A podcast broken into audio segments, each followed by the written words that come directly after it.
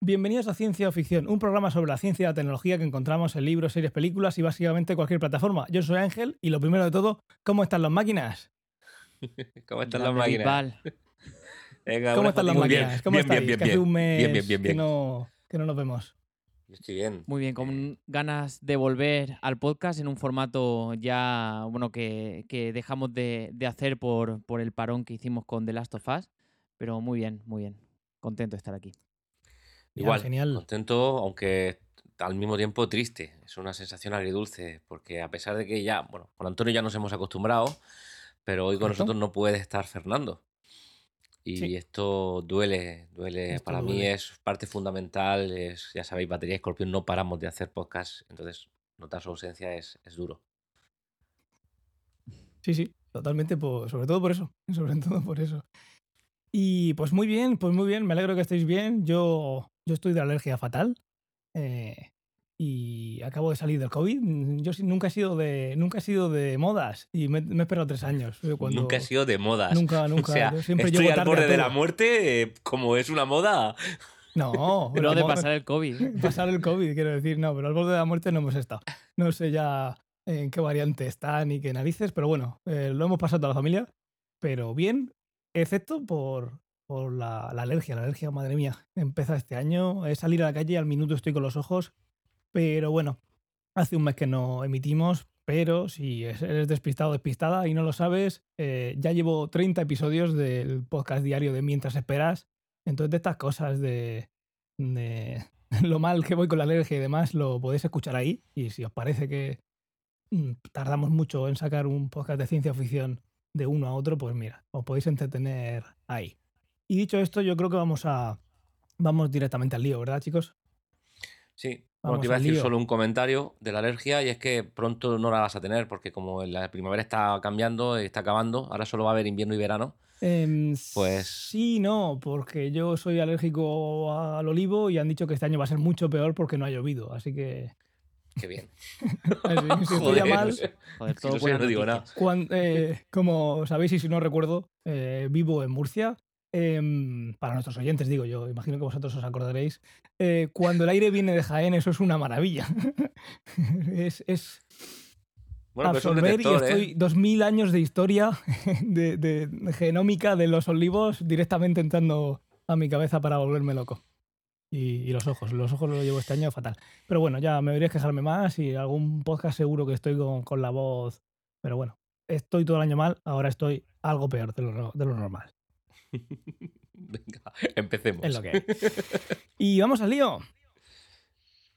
Vamos al lío y como habéis visto en el título, vamos a hablar de Arrival. Vamos a hablar de Arrival. También íbamos a hablar de la historia de tu vida, de Story of Your Life, que es el relato en el que se basa esta obra. Fernando había preparado, que es de los tres, eh, aparte de yo, de los cuatro, eh, el único que se lo ha leído, ¿verdad? No lo habéis leído, ¿verdad? Y lo tenía preparado, pero bueno, eso como lo tenía él y aquí estaríamos leyendo sus notas y impostando su- sus sensaciones y demás, lo dejamos igual en otro episodio, se anima a contárnoslo. El caso es que el, eh, Arrival eh, está dirigida por eh, Denis Villeneuve, quizás El os mejor director del mundo. él, El mejor director del mundo. podría ser, podría ser.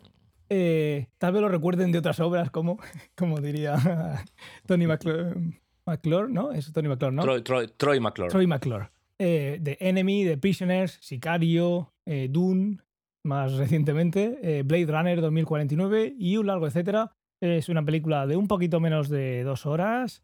El guion de Eric Heischerer. Y, eh, como hemos dicho, está basado en la historia de tu vida, de Ted Chiang. Es un relato corto que está dentro, se publicó dentro de otros relatos y por lo que hemos leído, por lo que he leído del guion, tiene muy buena pinta, pero como digo, no me meteré más ahí. Eh, quizás contemos algo relacionado con algunos enlaces. Los enlaces los tendréis en las notas del episodio y quizás según vamos haciendo el directo, pues iremos copiando y pegando alguno en el chat. Pero no os preocupéis que esas cosas así más de detalle, como siempre, las tenéis en las notas del episodio. Y, vamos al lío, vamos al lío. Eh, en el directo, como sabéis y escucháis siempre en podcast, ponemos algunas imágenes, pero las vamos a describir. No hay necesidad de ver el vídeo si lo que te gusta es el formato podcast. eh, sin problema. No, no hay ningún problema. Y además, Eh, también suponemos que la película las has visto. Esto es todo full spoilers. Vamos a contar la película de principio a fin. ¿Y cómo empieza la película? La película empieza pues como... eh, bueno, en cuanto a música yo creo que no puede empezar mejor. Eh, nos remontamos al episodio 3 de, de, The Last of Us. Eh, ahí la, la última vez que hablamos de esa, de esa obra, On the Nature of Daylight, es una obra que habréis oído en muchos sitios y estamos viendo un ventanal de lo que parece una casa Y no cualquier casa. y no cualquier casa. una casa bastante, Joder, bastante guay. joder con la profesora. Y empezamos escuchando a una protagonista, una de, ellas. Tenemos a Amy Adams haciendo de Louis Banks, a Jeremy Renner, que lo conoceréis de El Ojo de Halcón, y tenemos a Forrest Whitaker haciendo del Coronel Weber. Estos son lo- los tres principales, aunque hay alguno más. Estos serían los tres principales. Además, uno de, de Marvel, eh, otro de DC, que es eh, Amy Adams, que es Lois Lane en las nuevas de Superman, y otro de Star Wars. Vamos, que vaya, vaya tridente. Pues sí, Lástima que este de Star Wars no sale en Andor, Ray. ya. Eh, sí sale, Andor. No, este no. Eh, bueno, luego lo- no. no. entremos a Andor. Eh, Venga, vale. Sí, venga, ¿no? sí, perdón, perdón, perdón. perdón yo creo que sí sale, pero bueno. sale, sí sale. Bueno, eh, el caso es que oímos que dice que la eh, se oye diciendo la memoria no funciona como pensaba eh, y que estamos limitados por su orden. Esto directamente pasa a otra imagen que se ve sosteniendo a Amy Adams, a un bebé, eh, y luego se ve jugando con la peque cerca de, de un lago.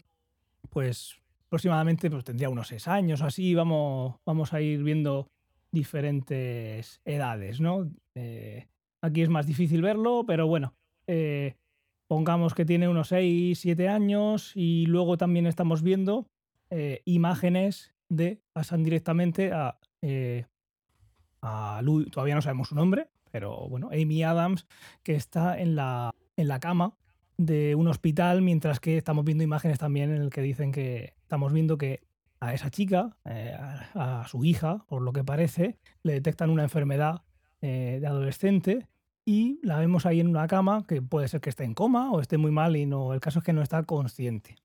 Esto lo vemos eh, muy rápido con esa música de, de Max eh, Richter de fondo y la trama después de esto pasa eh, rápidamente, todo esto con una imagen que ya se ve espectacular. A mí la fotografía de esta película me encanta, no sé qué os parece a vosotros, pero Sí, sí.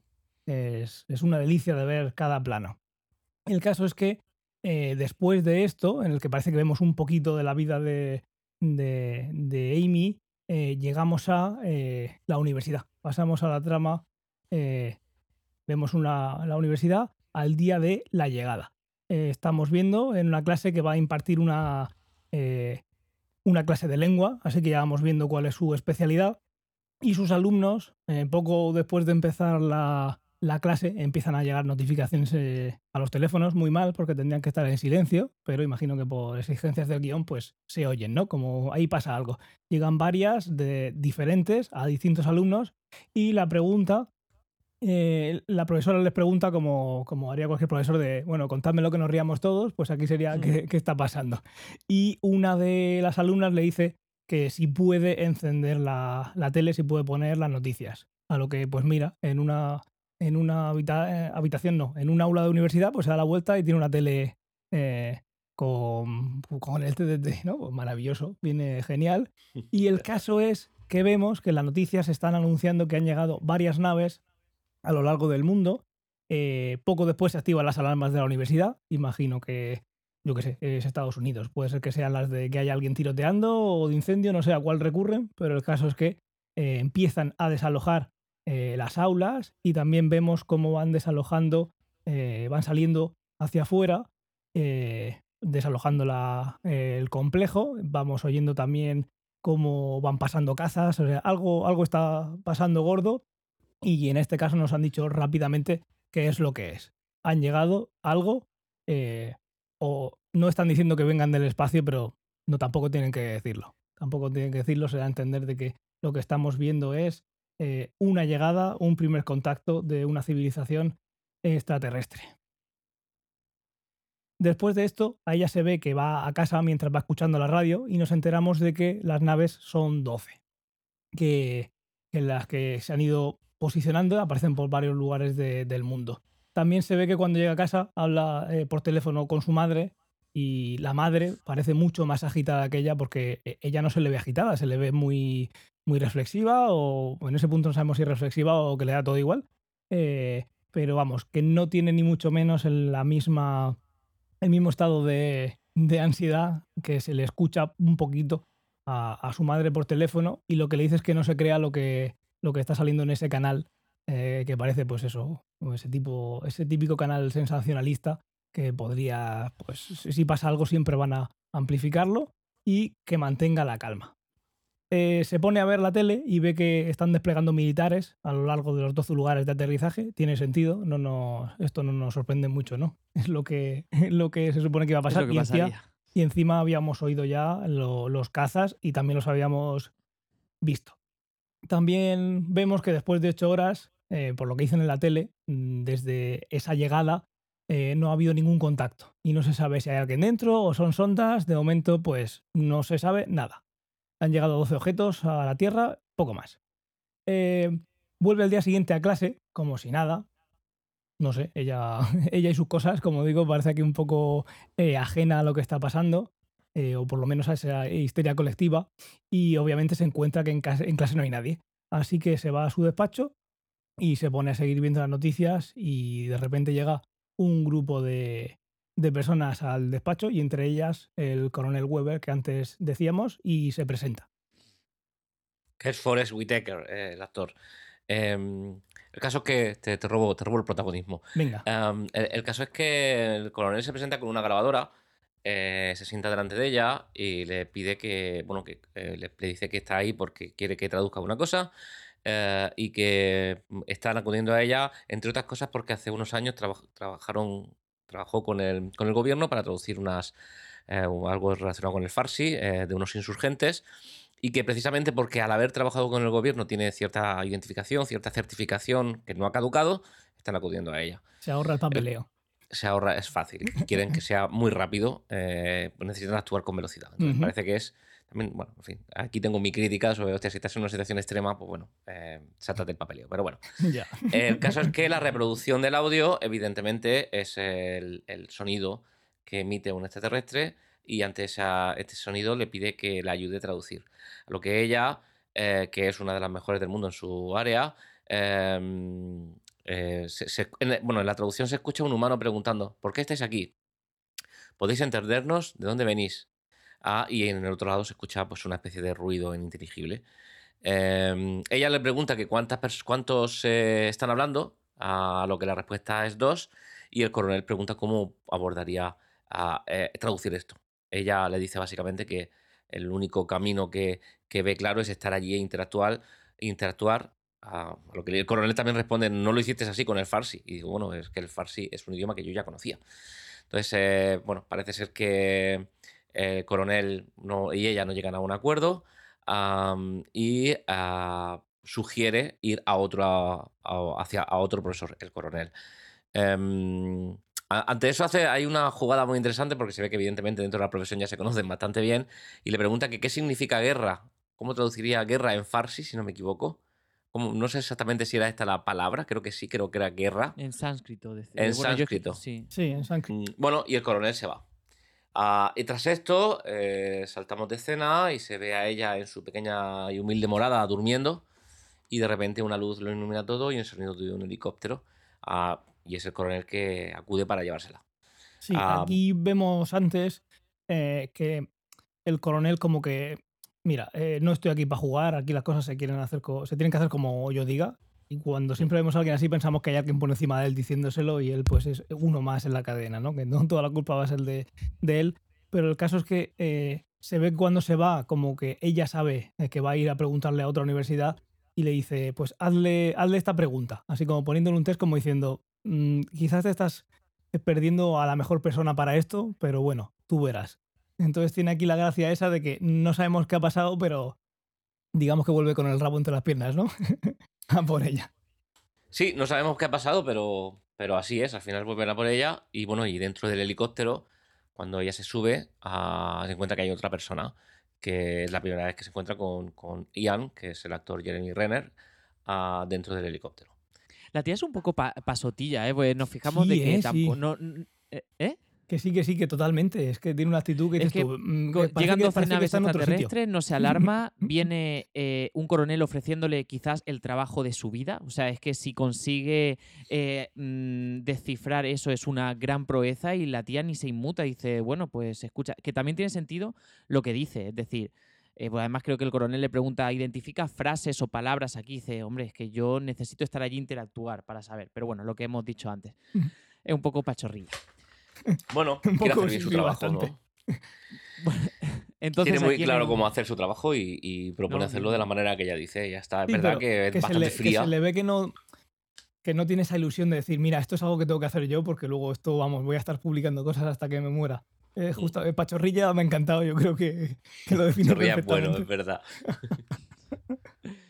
Pues aquí en el helicóptero, bueno, pues eh, como decía Ray, nos habían presentado a Ian, este actor, a Jeremy Renner, y bueno, pues aquí el coronel Weber pues se los presenta, ¿no? Eh, aquí Weber pues le lee, no, perdón, eh, Ian, eh, le lee una frase de, de, mm, joder, estoy pensando en Amy, pero es Luis. Voy a hablar de lo- del nombre de los actores, ¿vale? O sea, de los, de los que interpretan, no de los actores. No, por favor. Ah, Sí, aquí Ian... Luis y Ian, sí, sí, exactamente, porque al Eh, revés no vamos a liar.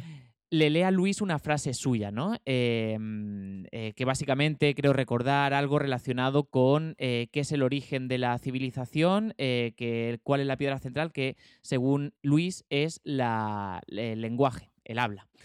Y a lo que Ian le dice que se ha equivocado, que no es, no es eso, sino que es la ciencia, ¿no? Entonces aquí ya vemos que estamos hablando, estamos viendo a una persona pues científica, un científico, y en este caso es un físico teórico, ¿no? Donde para él, pues como hemos dicho, la ciencia es la piedra central y no el, el propio lenguaje.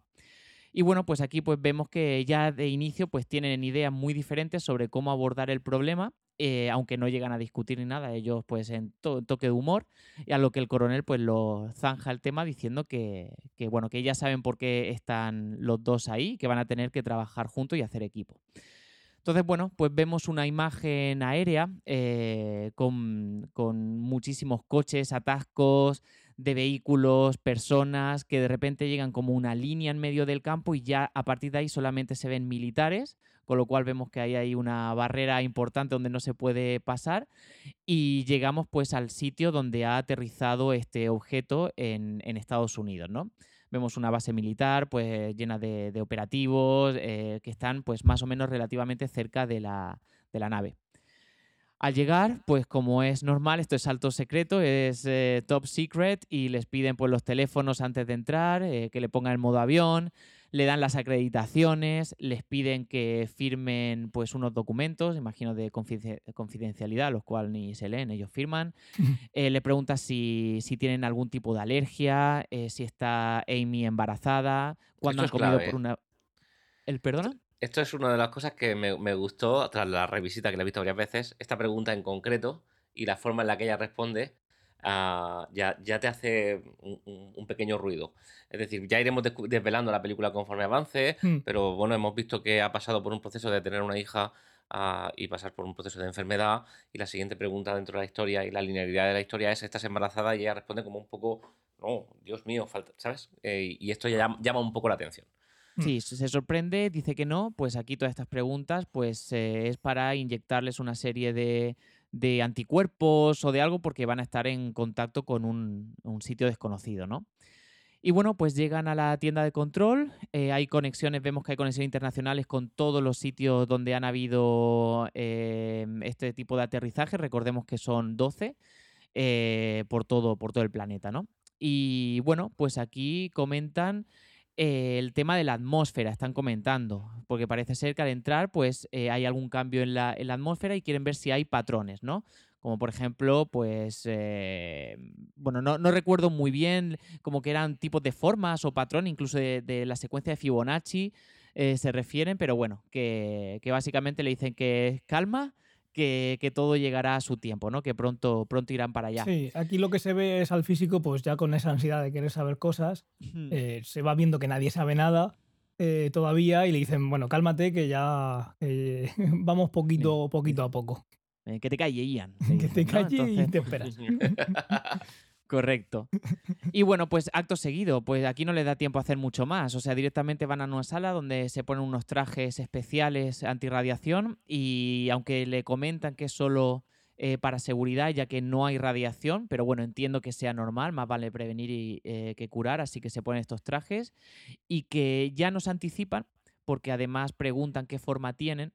Eh, Amy pregunta que, que- bueno, perdón, Luis pregunta qué forma tienen los, los extraterrestres, le dicen que, que ya lo verá y que tampoco van a tener ningún contacto físico, porque hay como una pared de cristal y luminosa donde ellos no van a poder acceder eh, dentro.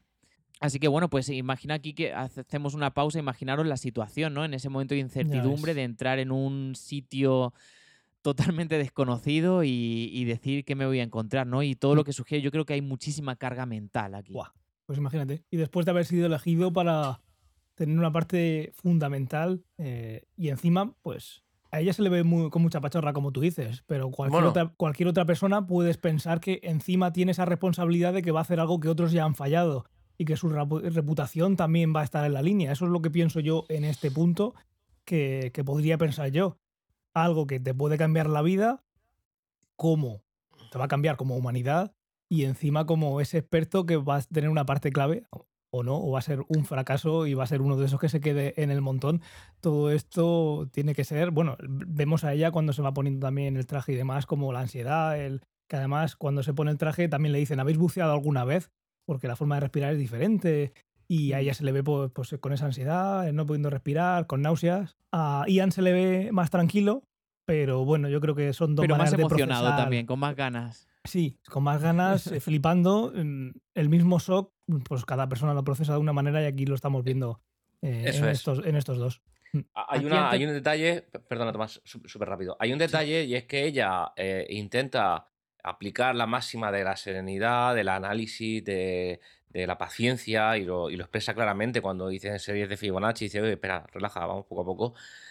Pe- y, y trata de mantenerse en esa línea, pero lo cierto y verdad es que está absolutamente atacada. De hecho, hay una escena, un plano a, al- a cómo le tiemblan las manos en el momento en el que se va a poner, eh, que le sucede durante varias veces a lo largo de la película, con lo cual esa gestión de las emociones que parece que tiene continuamente, de tratar de aparentar serenidad por dentro es, es otra historia, eh, bastante, bastante distinta. Yo lo que interpreté cuando vi la película fue que, que está marcada por, por el gran, eh, lo hemos comentado al principio, vemos cómo se muere su hija, yo creo que eso le ha podido cambiar y que, y que la vemos como, como muy, sí, reflexiva, pa- tranquila, es como que ese, ese acto le, ha- le, ha, le ha cambiado la vida y bueno, le ha dejado marca, ¿no? Sí, tiene Aquí la, sensación de como los, los hechos terrenales que le pasan, pues ya están como en un segundo plano y que está ahí con la cabeza en otro Correcto. lugar, en un trance. Y aquí es una tontería, pero antes de seguir avanzando, un pequeño, porque os acordáis que cuando el general Weber se iba de su despacho, que iba a buscar a otro doctor, al final pues viene a ella para, para llevarla allí. Vemos una, al llegar, vemos que alguien pues lleva una, sa- saca como una camilla con alguien dentro y pregunta a ella, oye, ¿quién es? ¿Por qué lo habéis sacado en camilla? ¿no? A lo que le responde el general que, que no todo el mundo reacciona de la misma manera al entrar y que hay gente que no lo lleva bien. Entonces aquí justo en, mi- en- a micro cerrado pues estábamos viendo la posibilidad, eh, planteando de que imaginaros que, que ha sido ese, ese doctor que al final recurrieron a él en primera instancia y no, no tuvo buenos resultados. No Pero lo sabemos, está, pero para nosotros es él. Correcto. Totalmente. si queréis, continúo yo. Sí, tira millas. Aquí estamos viendo, em, ya que se suben en los jeep y van hacia, hacia la nave, vemos la nave o lo que sea, la sonda, eh, que se ve con... Tiene una forma, a mí me recuerda una chinche, un bicho bola, eh, pero está posicionado en, en vertical. Em, entonces van hacia la nave y eh, lo que hacen es llegar, está separada, la nave no flota, o sea, la nave no está tocando el suelo, lo que está haciendo es, es flotar y se ponen debajo de ella y suben con un... eh, con- ¿Cómo se llaman los cacharrillos? Yo lo llamo estos? montacargas, pero no será Montacargas, ¿no? Sí, sí. Sí, eh, es una plataforma elevadora de tijera eh, y con eso se acercan a la superficie de la nave y vemos cómo la tocan con curiosidad y vemos a Ian que eh, Ian está flipando. Eh, si por dentro está pasando lo mismo que, que, que Luis, lo exterioriza de manera muy diferente. Al final se está eh, sonríe eh, asombrado porque al final está tocando un objeto extraterrestre. O sea, imaginar la situación. Em, suben mientras escuchamos lecturas atmosféricas dentro de la nave, como pues se ve que por radio están diciendo si está todo bien, se oye la palabra nominal, que es lo que se suele decir cuando es el resultado que se espera y que la cosa puede seguir para adelante. Eh, y aquí llega un momento muy chulo y es que llega, digamos, hasta el punto donde van a llegar con esta, con esta elevadora eh, encienden una barra de luz y la tiran hacia arriba. Y de repente el arriba deja de ser arriba en cuestiones de gravedad y lo que hace esa luz es pegarse en uno de los, eh, de los lados de la, de la, de la, nave o de la sonda, lo que sea, de ese, de ese agujero que han eh, dejado claramente para que los humanos puedan, puedan ascender. Em, Aquí nos tiene que dar una idea con todo lo que hemos hablado de lo avanzado que tiene que ser el ser o los seres o lo que sea que hayan mandado esto. Eh, esto es muy ciencia ficción. No sabemos si la humanidad en algún momento será capaz de controlar la gravedad, pero tiene mala pinta. La gravedad como la conocemos es, un campo, es un campo eh, y lo que hace es, hay una masa que deforma eh, el espacio a su alrededor y eso es lo que produce la gravedad. No se ocurre ninguna manera y no hay nada, aparte de eso, que pensemos, que la ciencia, que las matemáticas eh, describan que pueda ser capaz de curvar el espacio si no tienes una masa. Entonces lo que tienes que hacer es crear una masa. Y para poder curvar el espacio tendrías que tener una nave que la gravedad en la nave, dentro de la nave, fuera como toda la que genera la Tierra, ¿no? Si no, no caería con esa gravedad. Así que eh, un elemento que vemos aquí de ciencia ficción que nos, digamos que nos está diciendo, mira, eh, esta gente o lo que encontréis dentro eh, están un poquillo más avanzados que vosotros. Y además la escena es espectacular, porque se quedan como locos. Eh, es el momento de saltar de, esa plataforma elevadora y pegarse en esa pared, que acaban nuestros científicos de descubrir que, que escondía un secreto y que la plataforma no va a llegar hasta arriba. Y literalmente a nuestra científica, a Luis, tienen que darle un empujoncillo porque claro, eso en parte es un salto de fe. Tú has visto el experimento y por muy científico que seas, te, eh, te, cuesta, porque esto te cambia todos los esquemas que tenías en la cabeza. Aunque no entiendas cómo funciona la gravedad, porque poca gente lo entiende, porque al final son matemáticas y campos y historias, tú sabes que eso no es normal. Y eso se les ve, se les ve afectados. Eh, Donnelly, Ian, eh, salta eh, y, pues eso, se queda flipado, se queda un poco de culo, pero bueno, el caso es que... tampoco lo hace bien. no, no, no, eh, esto es como empezar a andar otra para vez. un segundo, Ángel, aquí, solo, como detalle. Yo creo que hay un mensaje que yo no soy capaz de leer en el hecho de que él sí se caiga y ella no, a pesar del empujón. Eh, porque no sé por qué se va a caer, cuál es el motivo por el que se caiga. Esto me, dejó, pensando de cómo lo interpretaría, pero bueno, no, sé, no soy capaz de hacerlo. Yo creo que es su es que es la diferencia entre ella de que ella está tan superada que la tienen que ayudar y él intenta todavía controlar la situación y quiere hacerlo él. Pero se da cuenta de que eh, creo que es una forma de contar el director o el guionista que le viene grande lo que está haciendo. Por muy físico teórico que sea, ni la gravedad puede controlar. Por mucha teoría que conozca y sepa cómo funciona, eh, eh, la gravedad lo tira de bruces. Estás muy fuera de tu territorio, por muy físico teórico que seas, incluso la gravedad, que no, hay cosas poco más teóricas que eso, aunque se pueda hacer experimentos prácticos. Yo creo que va la cosa por ahí.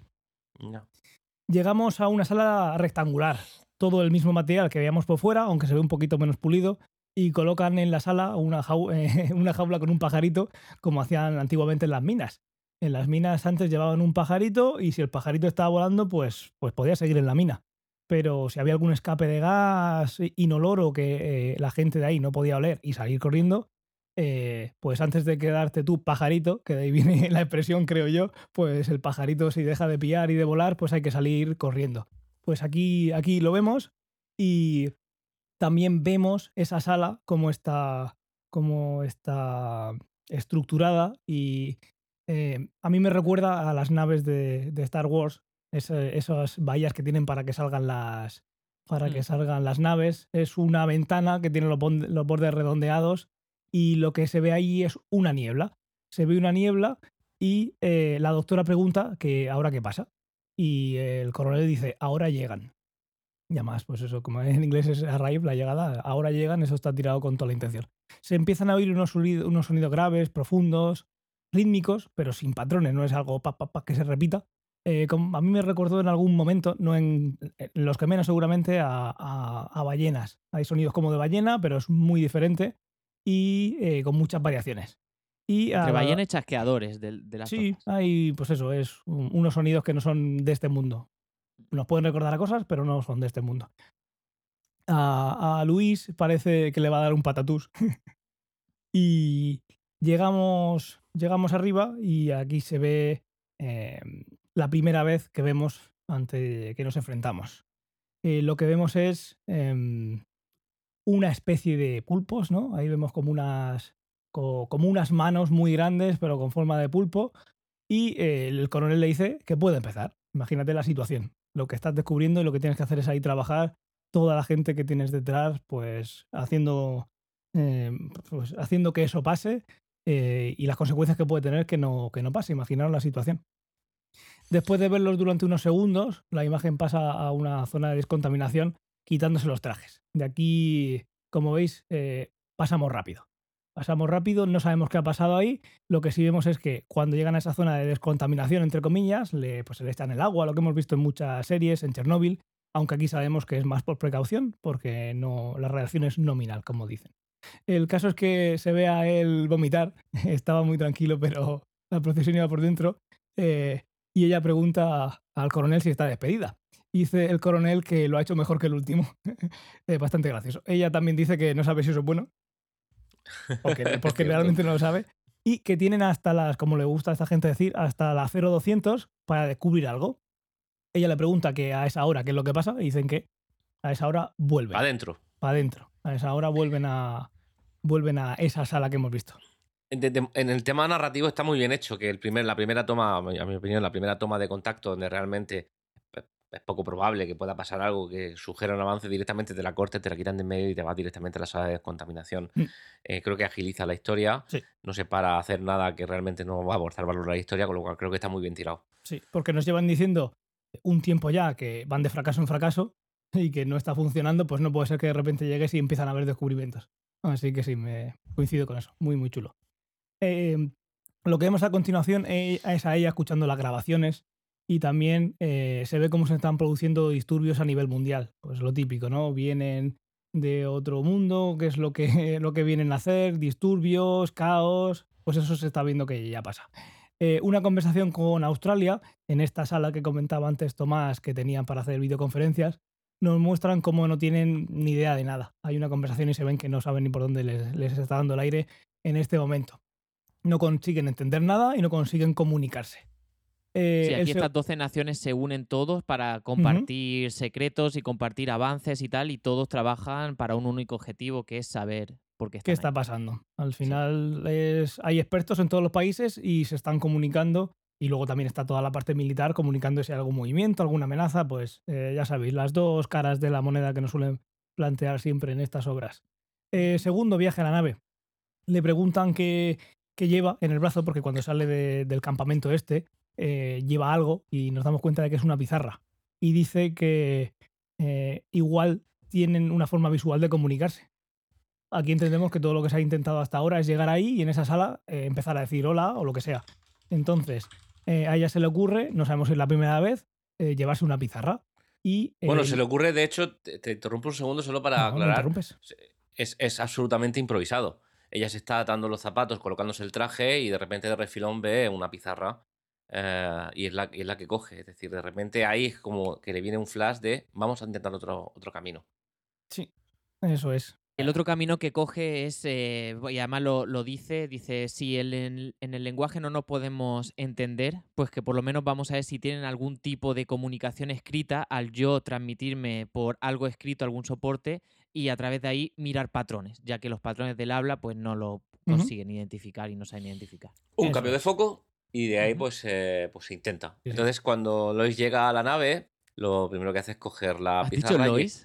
Eh, Lois, eh, Luis. Madre, Madre, madre mía. es que has dicho lo de Lois, Lois, Luis, Lane. Lois Y Lane. se me ha quedado el subconsciente. Luis llega a la nave, segunda incursión, ah, con la pizarra y escribe la palabra human, humano.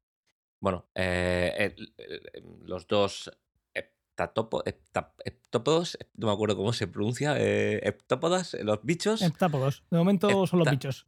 los bichos ah, se alejan. Parece que no ha sido algo que funcione. Ah, hay un momento de incertidumbre, pero de repente eh, eh, la radiación, los indicadores de radiación aumentan y se, al acercarse eh, lanzan una especie de tinta que forma un círculo con variaciones, un círculo imperfecto, ah, y luego empiezan a crear más formas. Em, claro, ahí hay un impacto, eh, todo esto se está grabando y se está emitiendo directamente al, al cuartel, eh, con lo cual se quedan un poco en flash y de nuevo volvemos a la zona ah, de descontaminación. Em, llegado ahí, el coronel, que a pesar de, tener cara de buena persona, es un poco incisivo y tiene una responsabilidad, evidentemente, encima suya, ah, empieza, le pregunta a Luis si tiene sentido esa aproximación. Em, porque él tiene que explicar cada día a una sala llena de personas cómo puede ser usado esto en nuestra contra, si es como se lo dice. Em, y, lo, y lo que hace ella creo que es genial, ah, porque al final le responde con una palabra, le responde con la palabra canguro, cangurú.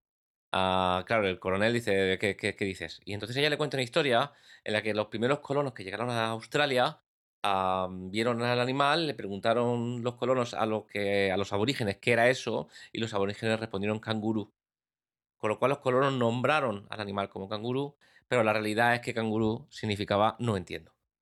Em, eh, esto le sirve radicalmente como argumento al, al coronel, ah, pero segundos después descubrimos que eh, es mentira. Que se lo ha inventado en tiempo real, lo cual, lo cual- lo cual parece genialidad total. Sí, le, le dice, le dice Ian, qué buena historia. Y dice, sí, pero no es cierta. Sí, pero, ha- pero ha cumplido su propósito. Buenísimo, qué risas. sí, sí, muy bueno. Entonces, bueno, pasamos, eh, hay una serie de comunicaciones, evidentemente, ya sabéis, tenemos una pantalla con 12, una gran pantalla con 12 pantallas donde se ven las comunicaciones con los de diferentes... Sí, aquí, Em, antes de seguir, un punto que eh, eh, puede ser importante no la trama, pero que el coronel le dice que eh, cuando le cuenta la historia, que muy bien, pero que piensen cómo terminan los aborígenes. Es cierto, es cierto, lo había olvidado. Sí, le dice que terminen como casi- que piensen eso, porque vale, está muy bien, pero los aborígenes no acabaron muy bien. Entonces que se ponga también en esa situación. Bueno, y ahí Luis juega duro, ¿eh? Que en América por mucho menos te pegan un tiro en la cabeza, ¿eh? Un policía. Sí. Bueno, Es va. una tía, ya te digo, sensata y con, con mucha paciencia, se le ve. Y pachorra. Exactamente, la palabra es pachorra. Em, entonces decía que eh, las comunicaciones con otras estaciones se ve que todos intentan descifrar esas formas eh, y que parece ser que hay otros países que intentan o piensan en enfocar o tener un enfoque más, más cercano al militar que al de las palabras. Entonces, básicamente, lo que descubrimos es que eh, tras esta primera interacción, Luis pretende enseñar a hablar como si fueran niños pequeños a los alienígenas para generar eh, más fácilmente una mm, conversación. Eh, porque el objetivo, ¿cuál es? El objetivo es preguntarles cuál es vuestro propósito en la Tierra. Todo esto sale eh, porque el coronel pregunta de cómo vas a enseñarle a hablar ahora, eso tardaría mucho tiempo. Y ella rectifica y dice, no, tardaríamos bastante menos, sería mucho más fácil. Y para expli- explicarlo, escribe esta frase en una pizarra, Vileda, que es ¿cuál es vuestro propósito en la Tierra? Y empieza a hacer un análisis sintáctico de, de- de la estructura de la frase, porque hace- habla de cosas como ah, cómo distinguir el ellos, you versus your, am, y una serie de eh, análisis acerca de la frase para evitar pues, eh, mala- malas interpretaciones. Que Cómo distinguir que es una pregunta y no una afirmación por, la, eh, por la- el signo de interrogación. Es decir, que mm, dentro de esa frase aparentemente muy sencilla hay muchos matices. Sí, ahí tiene que, tiene que haber mucho contexto. Tienes que saber eh, eh, la pregunta que, que es una pregunta, que no es una afirmación. Tienes que saber, como decía Ray, que no te lo pregunto a vosotros, como vosotros mm, dos mm, bichos que tengo aquí delante, sino como toda vuestra civilización, Correcto. los 12 que habéis venido, ¿qué es lo que queréis hacer? Y entonces lo que le hace contarle al coronel que, vale, eh, porque el coronel ve como unas palabras del briefing de lo que va a hacer, porque como todo pues tiene que estar arreglado y mira, esto es lo que voy a contarle, porque imagínate que va a contarle algo que no les gusta y que puede ser un problema de seguridad, pues no van a probarlo. Entonces de repente el coronel dice, ve que pone comer, andar y dice, ¿dónde vas? Esto es perder el tiempo. Lo que queremos saber es para qué viene aquí. Dice, vale, sí. Pero, como dice Tomás, no es tan sencillo. Primero tienes que saber cómo decir tierra, tienes que saber cómo dirigirte al colectivo completo y qué es una pregunta. Porque es que hasta hace dos segundos no sabíamos ni cómo comunicarnos, porque hablamos y no nos entendemos y a quién saca un chorro de tinta. Ese, ese es el nivel. Y entonces aquí pues vemos de cada dos o tres escenas como eh, Amy le, enseña cosas que, como él dice, deberían ser de parvulitas. Pero bueno, lo, pone en su sitio. y le dice, bueno, yo me le dice algo que no creía que fuera a decirle, que dice que vale, que de momento le vale, pero que no se salga del guion. Que eso, mira, ya es más de lo que yo me esperaba de alguien de, mm, de, ese, de esa categoría. Bueno, está viendo ciertos progresos, ah, con lo cual tiene que ceder y tener un poco de confianza en ella. Parece, parece que tiene sentido. Em, ¿Quieres seguir tú, Tomás? Vale, como quieras. Aquí, en este punto, pues volvemos a la nave, ¿no? Tercer intento, así que vemos eh, cómo van eh, eh, dialogando estos doctores, y la, bueno, el doctor y la profesora con, con los extraterrestres y cómo van pues detectando pues más símbolos, ¿no?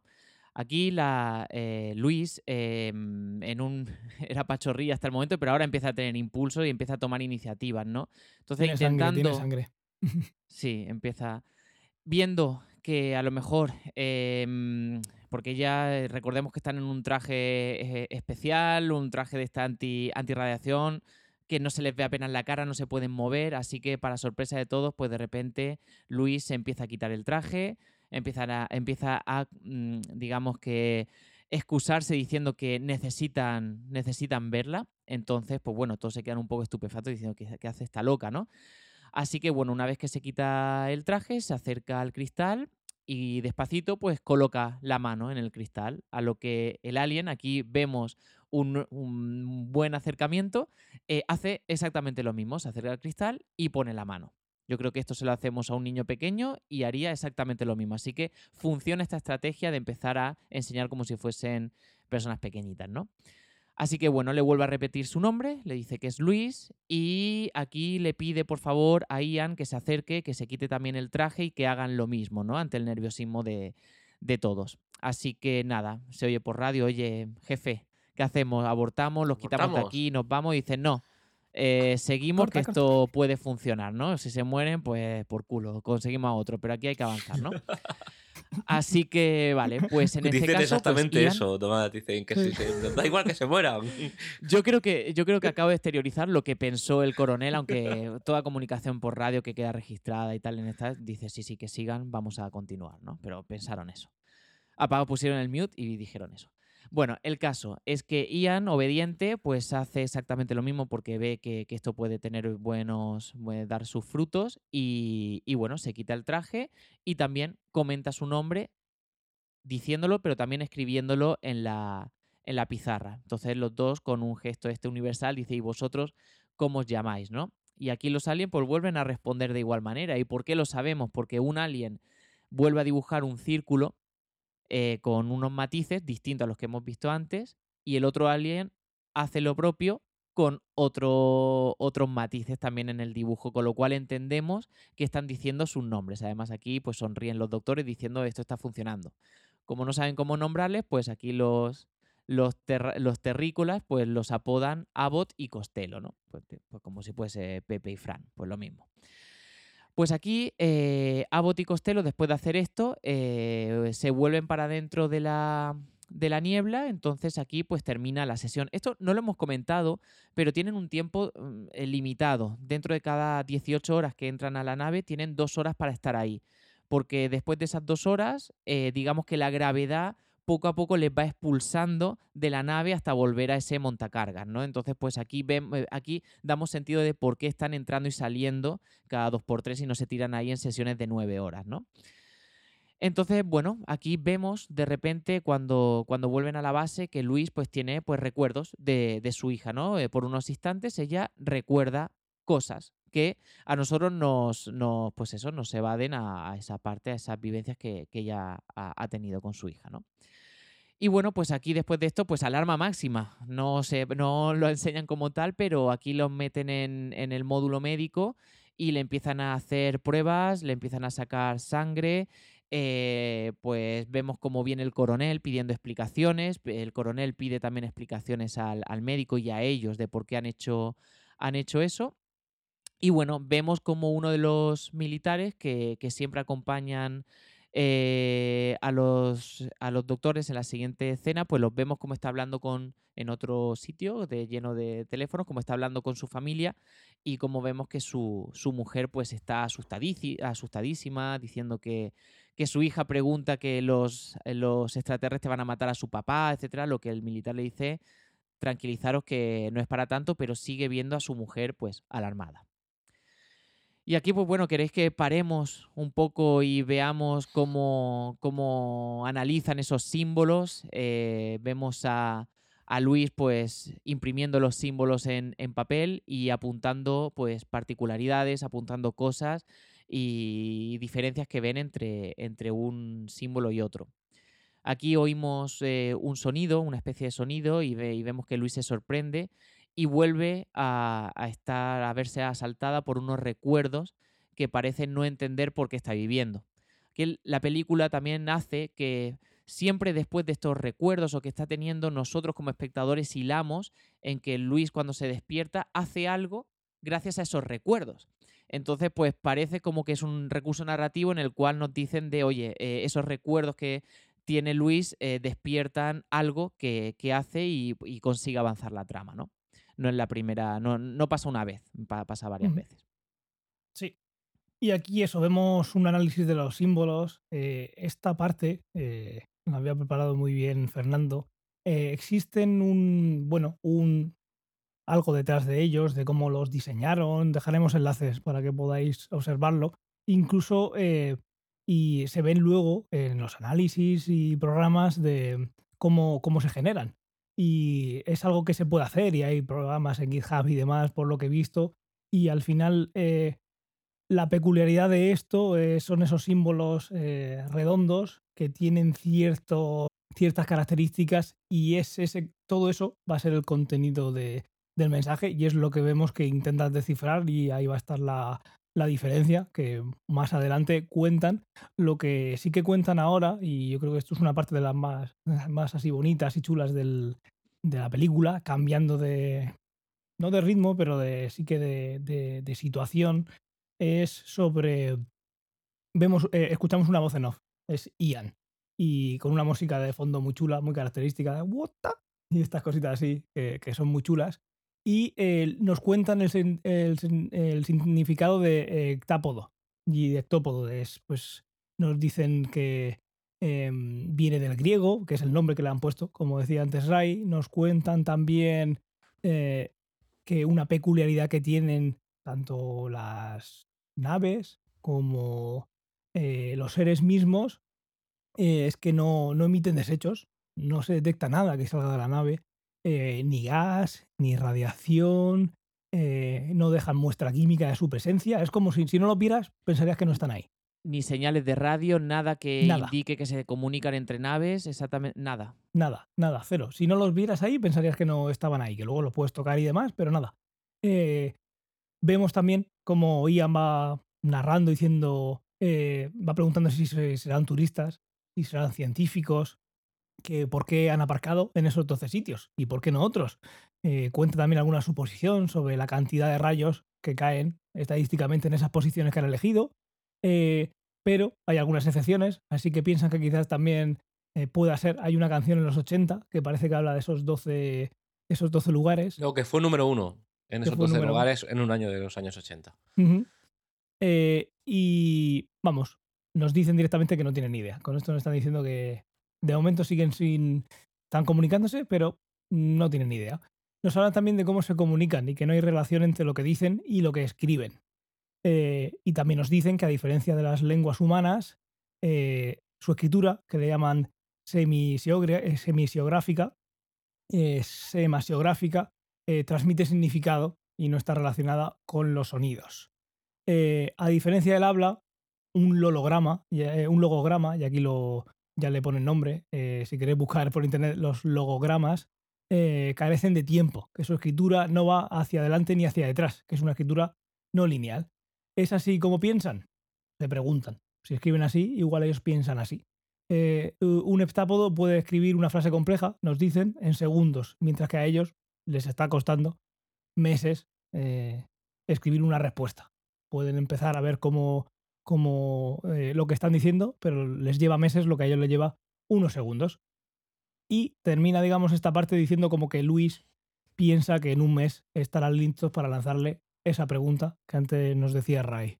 Correcto. Mm. Em, em, en definitiva, este logograma, o sí, logograma, ah, eh, eh, la definición de carece de tiempo es muy significativa, porque en una sola imagen podemos ver todo un contenido, una serie de, de expresiones. Y lo que parece es que en este impasse en el que está la voz en off, el tiempo ha pasado dentro del estudio, del estudio que se está haciendo y han empezado a desarrollar software a pequeños pasos, pequeños avances para con- en la evolución de su comunicación con ellos. Entonces, eh, mm, hay, un, hay una escena también muy chula, justamente al acabar este, este, este momento de voz en off, en el que se ven a ambos dos en la hora azul, ah, que se ve la nave de fondo, y, él- le dice a ella muy acertadamente que a lo mejor no es consciente, pero que ella enfoca la lengua como si fuera en matemáticas. Eh, de hecho, tiene cierta relación con la forma en la que ella estructura la frase en, en escenas anteriores y cómo la explica. Entonces, eh, a continuación de esto, ah, se ha filtrado, parece ser, eh, la primera imagen de los heptápodos a las, a los- a las, em, noticias, a la tele, a todo el mundo, ah, y, salen de nuevo escenas de revueltas en las calles, eh, bueno, pues disturbios, etcétera, etcétera. Em, bueno, y vemos también a varios militares escuchando a ciertos em, presentadores de televisión estadounidenses. Podemos hacer el símil con, con España, probablemente sea Jiménez Los Santos o Ana Rosa Quintana, eh, dando su opinión sobre, O sobre Joe este Rogan caso. en los USA. Jorge Javier Vázquez. Vale, O Jorge. Javier Vázquez, sí, sí. En cualquier caso, expertos de mes- mesa de camilla, ¿sabes? Eh, explicando pues, eh, cosas de las que no tienen ni idea. Em, de nuevo vemos otra escena de Luis que cada vez parecen más repetitivas, ah, un poco aturdida. Y, y en ese aturdimiento vuelve a tener un flashback de eh, la voz de su hija, vuelve a ver recuerdos, eh, se ve un momento en el que está hablando con su hija de la separación de ella y de su padre. Em, pero, insisto, de este, este, este concepto de flashback se está viendo conforme avanza la película que va incrementando su intensidad poco a poco. Em, bueno, ella le pregunta cómo está. bueno, y ella básicamente le dice: No tengo claro cómo puedo explicar lo que me, eh, lo que me pasa. Ah, termina dando em, un paseo, de- intentando de- que, le, que le dé un poco de fresco porque está un poco abrumada, ya no solo por la situación tan intensa, que yo creo que ya ha pasado el momento de la estupefacción y está en el modo Discovery, con lo cual creo que es el momento más emocionante de un, de un científico.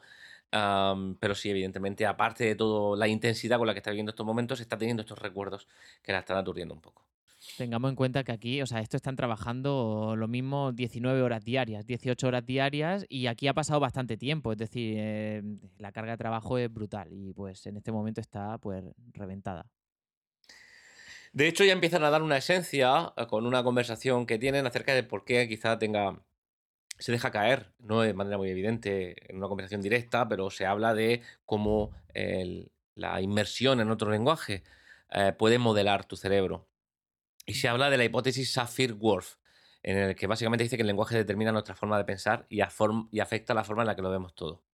Em, y, y ahí Ian le pregunta a Luis si sueña en su lengua. Eh, entendemos que en la lengua de los eh, heptápodos. Eh, eh, esto es lo que yo entendí, no sé cómo lo entendéis vosotros. Em, y ella responde que en ocasiones. Em, a mí me quedan dudas sobre esta respuesta. Es decir, entiendo que lo que sueña son con circulitos.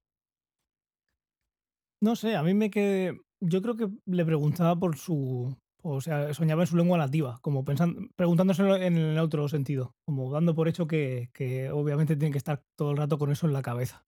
Yo lo entendí de la otra manera, pero bueno, al final es preguntar lo mismo. Vale, bueno, eh, no me quedó claro, pero bueno, por eso, por eso tenemos Yo lo interpreté así. ¿eh? Yo cuando viví en Inglaterra, al final de tanto escuchar inglés, es que empiezas a pensar en inglés y hasta sueñas, tienes, yo he tenido sueños en inglés, entonces pues bueno, imagino que, que, que es lo mismo aquí.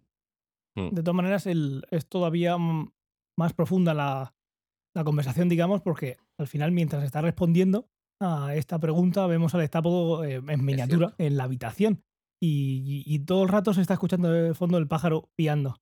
Y de repente vemos o por lo menos nos hacen pensar, eh, yo creo que es así, eh, que parece ser que todo esto está dentro de un sueño y se despierta porque el coronel viene a buscarla. Así que además de si está soñando en esto, todo esto que estamos viendo de la pregunta era dentro de, de, de la cabeza de, de, de Luis. Iba a decir yo él por un momento. Hostia. y de Eli. sí. Y antes de continuar, permitidme que os cuente una nueva forma de apoyo que hemos activado eh, y que podéis encontrar en la página web. Tendréis los enlaces en la descripción del episodio. Y no es nada más y nada menos que un Patreon. Hemos activado Patreon con distintos niveles, con eh, acceso anticipado a los programas y regalitos como camisetas, eh, sudaderas, pegatinas. En fin, echarle un vistazo. Esto se va a sumar a lo que ya tenéis eh, disponible para apoyarnos siguiéndonos en siendo suscriptor en Twitch. Y nada más, muchas gracias. Pues nada, aquí el coronel eh, viene a, buscarla y, le pregunta pues si, si Amy, o sea, si Luis sabe hablar en, mandarín, ¿no? Y, y bueno, a lo que Amy le dice, vale, ¿y ¿por qué? Sí, y dice, bueno, quiero que escuches un, un audio. Y este audio, pues, es de una captura de mm, vía satélite que le han hecho a un comandante en jefe del ejército chino, ¿no? Y básicamente, pues, dice que, que, mm, los 12, ¿no? Los 12 estos eh, mm, objetos, pues ofrecen tecnología avanzada y que para ellos asocian esa tecnología avanzada pues en algo armamentístico y dice pues que bueno que China y Rusia ya están moviendo moviendo o quizás se deja entrever que van a empezar a mover ficha eh, en este sentido no entonces bueno aquí Luis pues cae en la cuenta de, de algo importante y le pregunta al coronel que que qué están haciendo pues para hablar eh, con los heptápodos, ¿no? Porque parece ser que están, pues, están como jugando al, al. Mahjong, al- Sí. sí, porque hacen referencias a unas cosas que no entienden y eh, Luis cae en la cuenta de que son fichas de, de Mahjong, ¿no? Entonces dice, bueno, tú imagínate que, estás enseñándole a... te estás tratando de comunicar con esta gente o con estos seres, pues jugando al ajedrez o a las damas, a cualquier juego de estos de mesa en el cual pues hay un vencedor y un perdedor. Entonces, pues lo que pueden llegar a interpretar estos alienígenas después es confrontación, ¿no? Entonces, pues bueno, el coronel comienza a decir de que empezamos otra fase y hay una especie de sentido ya de urgencia en que hay que avanzar y que le tienen que hacer y que tienen que llegar al- a la respuesta de la gran pregunta, ¿no? ¿Cuál es el propósito? Recordemos qué hacen aquí, cuál es su propósito y la tercera no me acuerdo, pero, pero bueno, en este en esta línea. Sí, en este Aquí- caso la pregunta es la que decíamos de cuál es el, tu vuestro propósito en la Tierra. Ese es, digamos que es, yo quiero que me entiendan cuando pregunte esto. Sí. Ujú.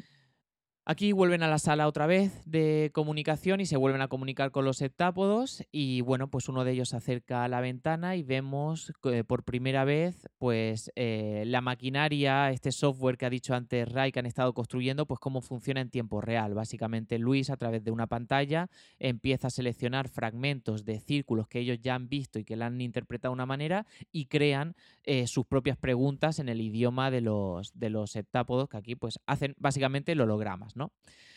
Y, y bueno, gracias a esta herramienta que les permite hacer preguntas, pues también les permite descifrar eh, lo que les dice, ¿no? Entonces aquí un, heptápodo le contesta una de las preguntas que hace Que y es, ¿cuál es vuestro la- propósito? de cuál es vuestro propósito y le dice la respuesta. Es ofrecer. Bueno, yo lo vi en, eh, aquí en español lo hemos traducido como ofrecer arma, pero en inglés dicen ofrecer weapon, ¿no? Weapon, pues efectivamente es arma, pero también puede ser herramienta, puede ser diferentes cosas, ¿no?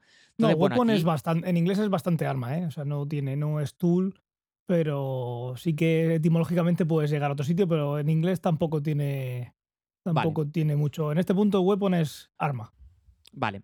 Aquí, pues bueno, cuando vuelven a la base, pues Luis les dice que, que, que no se lo tome, que, o sea, que vamos a calmarnos, ¿no? Le hizo el Squirtle, vamos a calmarnos, que aquí no pongáis la mano en la cabeza, porque, bueno, eh, a lo mejor ellos no comprenden lo que es. Bueno, sí, tienes toda la razón. Es verdad que Weapon eh, quizás pueda en algún momento ser como herramienta, pero no estaba hecho como tal. Es aquí cuando les dice que eh, Amy dice que, mm, o sea, Luis, que a lo mejor los heptápodos no diferencia entre un arma o una herramienta, ¿no? Y Claro, a lo mejor pensemos pues, que están enseñándole su, su- su lengua. Sí, le ofrecen algo, pero a lo mejor quieren algo a cambio, quieren algún trueque, ¿no? Entonces les dice que, ojo, que tranquilos. Y bueno, eh, la solución que propone es volver a hablar con ellos y, y- y y dialogar y solucionarlo, ¿no? Te, te Y corto un pues, segundo, Tomás, porque sí, yo sí que estoy un poco de acuerdo con que aquí la traducción pierde un poco la magia. Porque mm, aunque es menos frecuente, lo acabo de comprobar, weapon se puede ins- traducir como instrumento o como herramienta. Arma en español no se puede traducir de otra cosa que arma. qué arma, sí. Sí, entonces, pero Weapon hoy en básicamente, día, hace unos años sí, pero hoy en día Weapon nadie jamás en el mundo mundial, en ningún sitio del planeta, te lo traduce como herramienta. pero es una palabra que se podía, es decir, eh, eh, ya que estamos trabajando con el, una herramienta que traduce un lenguaje que no se conoce, donde el error es bastante evidente que puede existir, quizá el mal uso del lenguaje puede derivar en que, hostia, se podría usar con, con- Lost in como Translation. Lost in Translation, exactamente. Y yo creo que esa magia de esa palabra, que es verdad que ya no se usa o casi nadie la usa o nadie la usa, No. al traducir al español se pierde un poco. Si quieres continuar, Ángel. Vamos allá, pues sí. Eh, lo que hacen es, eh, pues eso, eh, comentar esto, esta diferencia y llegan a la conclusión de que lo que ellos piensan es que eh, lo que tienen que hacer es volver. Eh, si hay una duda con esta traducción, volver y, aclararlo. Y el tipo de la camisa azul, el de la CIA, eh, les dice que tienen que considerar que están, eh, que puede ser que estén provocando una pelea entre los distintos países y que el planeta no tiene un líder único y que con la palabra arma encima de la mesa, pues como que la cosa ya para la CIA y para pues la, co- la cosa cambia. Y Claro, también cada, cuenta un cada país poquito puede reaccionar de la manera Sí, que, que y lo que vas a relacionar pues es entre ellos y está Mm. eh, eh, ofreciendo un arma y uno puede ver que es una ventaja, esto me lo estoy inventando, pero es una ventaja contra otro país, pues bueno, al final puede este señor considera que puede ser que lo que quieran hacer es eso, enfrentar a, a la humanidad y una vez que están en horas más bajas, pues conquistarlos. Y dice que ya ha pasado en la historia, que eso ya ha pasado en, eh, nuestro planeta. Eh, volvemos a la sala de comunicaciones internacional y lo que vemos es que hay países tirando del cable. Eh, empiezan a poner en las pantallas, se ve que la gente de otros países se está desconectando y también vemos que Estados Unidos también tira del cable. ¿Por qué lo hacen? Pues que no quieren compartir nada por miedo ante un conflicto internacional. Luis grita eh, diciendo que, no tienen, que tienen que continuar comunicándose y compartiendo información. Ella habla obviamente entre los expertos aparte de que eso lo usan para comunicarse a los militares, ella piensa en que lo que necesitan es que están descubriendo eh, en esas otras naves para compartirlo y así entenderlos. En este momento también vemos que se filtra a la prensa el mensaje eh, y se ve que el general chino dice que no se fía de los aliens y que los humanos tienen que permanecer unidos, ¿vale? Ante lo que uno puede pensar. Esto puede ser propaganda o no, pero eso es el mensaje que, que nos dicen. Eh, vuelven a subir a la sala de los eh, heptápodos y vemos que alguien inicia una cuenta atrás de 10 minutos. Se ve poquito, se ve, no se ve quién es, se ve que dejan en la sala un contador de 10 minutos y luego vemos abajo, sin traje, que llegan eh, los doctores pidiendo permiso para subir. Así que vemos que no era esa misión que, bueno, no había nada así como, como reglado para ellos y era otro grupo. Eh, todo, todo el mundo ya se estaba yendo y les dicen que no pueden subir, que la sesión ya ha terminado, que no es seguro y hay otro que dice, venga, déjalos. Y aquí nos damos cuenta de que la visita a la sala parece que será para colocar lo que parece un explosivo. Tiene toda la pinta. Eh, los doctores suben y se dan cuenta de que eh, no se dan cuenta de que está el explosivo puesto. Son un montón de cajas por el suelo y ellos llegan y van directamente hacia, hacia el cristal. Y Luis se pone a configurar un mensaje eh, en el software y eh, les responden, pero eh, en algún segmento más complejo de lo habitual y que no termina en ese momento de entenderlo.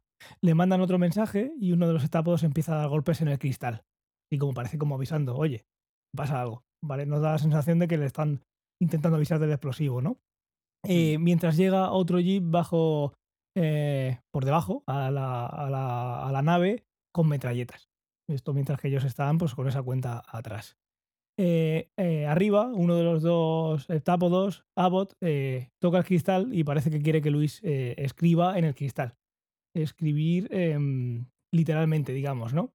El toque de la, mm, en el cristal. Yo quiero recordar que eh, ellos, ellos van a, este momento, a de esta visita urgente, para intentar entender mejor ah, el, el ofrecer arma. Em, no recuerdo exactamente qué interacción eh, ocurre a nivel de mensaje, ah, pero básicamente yo creo que Luis interpreta el golpe de la- del cristal como ven, ven para acá, cuando en realidad probablemente no sea eso, pero... y en ese momento eh, es cuando eh, Abbott o Costello genera ah, un chorro de tinta a su alrededor que Lois puede, ah, tocando el cristal, eh, manejar. En ese momento es cuando Lois entra en una especie de trance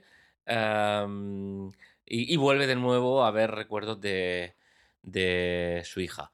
Em, lo bonito es que al final eh, de este trance se puede ver cómo eh, Abbott y, y Lois eh, terminan dibujando entre los dos como si estuvieran conectados a la mitad de ese logograma.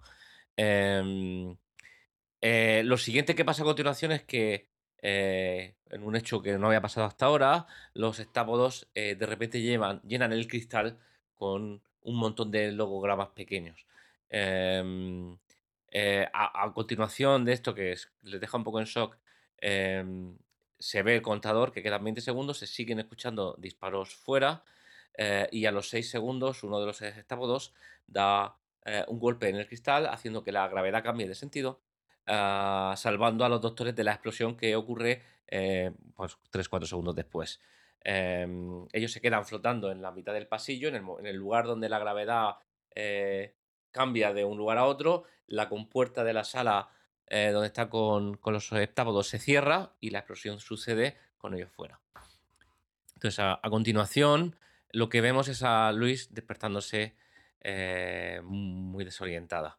Aquí, Em, perdona, Ray, sí. el por qué ocurrió esto eh, o cómo lo interpreté yo. Eh, aquí quien vemos de quien ha colocado el- los explosivos eh, ha sido, pues, antes hemos hablado de un, de un militar que estaba hablando con su mujer, que estaba muy, eh, muy mm, asustada y tal. Es el mismo que estuvo hablando con, con ella. Vemos a lo largo de la película, vemos un par de escenas más en donde, por ejemplo, este militar está viendo un canal de YouTube, está viendo al Chocas y él está diciendo, el youtuber, pues eh, eso, que hay que, que hay que atacar primero, que esto, ¿por qué vamos a esperar? Etcétera. Entonces le vemos una cara como diciendo, "Uf, eh, igual, igual tiene razón este, este, este youtuber, ¿no? Y entonces es, son, es él con un grupito de, de insurgentes, digamos, que, bueno, que colocan la explosión y los disparos que escuch- o sea, colocan el explosivo y los disparos que escuchamos, pues es de los otros militares que van, como diciendo, oye, ¿qué estáis haciendo allí sin autorización? Correcto. Sí, aquí el Eh, coronel le dice que han decidido ver demasiada televisión. Literalmente le dice eso. Eso, lo que estabas viendo antes, eh, a Jiménez Los Santos, pues al final, eh, entre el miedo y por ahí está la familia y la hija y el temor de la mujer, pues pasan estas cosas. Ángel no estaban viendo, él seguro que no, no dice esas cosas en su. en- en- o, o aquí nosotros en este canal, ¿no? Vale, sigamos. vale, pues como, Vale. como comentaba Ray, pues eh, tras esta escena, pues Luis se despierta desorientada y nos confirma ¿no? que, que la decisión de, mm, de- Bueno, sí, lo que ha dicho, lo que ha dicho Ángel, ¿no? De que han sido estos militares por ver demasiada televisión. Entonces, bueno, aquí Luis va a la sala donde están todas las pantallas y vemos eh, cómo están intentando entender todos esos símbolos que han puesto a la vez. Aquí el Ian se había despertado antes que ella y ya estaba con el equipo eh, intentando descifrar pues todas estas pequeñas eh, y gran cantidad de, de señales que habían, que habían dejado, porque lo habían, lo, había- lo habían podido grabar. Pues nada, Luis dice que, que esto que hay, que hay que actuar rápido, hay que ir a volver a hablar con ellos y pedir disculpas. Esto no lo han elegido ellos, no lo querían ellos y que había que pedir disculpas por si había represalias, ¿no? Y nada, y que como todavía ellos no se habían ido, los extraterrestres, ni habían hecho nada como para mm, responder a esa explosión, pues que mientras estuviesen ahí, ellos también estaban y que tenían que, que- actuar, ¿no? En este momento todo empieza a temblar, eh, todos salen de la tienda donde están, la tienda está en las pantallas para ver qué ocurre y vemos cómo la nave se va, se va alejando, toma, toma más altura, pero no, no se llegan a ir, ¿no? Aquí el señor este de la CIA, que hemos comentado antes, eh, pues comenta que, que desde el Angli, que China eh, va a empezar a estar, a- se pone a la ofensiva con la idea de, de derribar la nave y que por tanto porque si lo hace China, lo hará Rusia y lo harán dos países más, que son Pakistán y otro, no me acuerdo cuál era y que bueno, que Estados Unidos tendrá que prepararse porque habrá consecuencias si, si empiezan a atacar los, las naves, ¿no? Aquí, vemos como China, eh, a través de su líder por televisión, pues declara la guerra a los aliens y le da un ultimátum eh, para, para, que o se van o, actúan.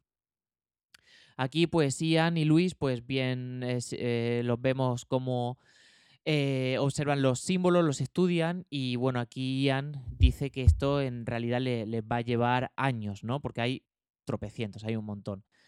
Aquí volvemos a ver a Luis que tiene un recuerdo, un flashback de, con su hija y hablando pues algo que parece que es más de, de ciencia. La hija le hace alguna pregunta relacionada con algo de ciencia, a lo que Luis le responde que para esas cosas pues mejor que busque eh, a su padre, ¿no?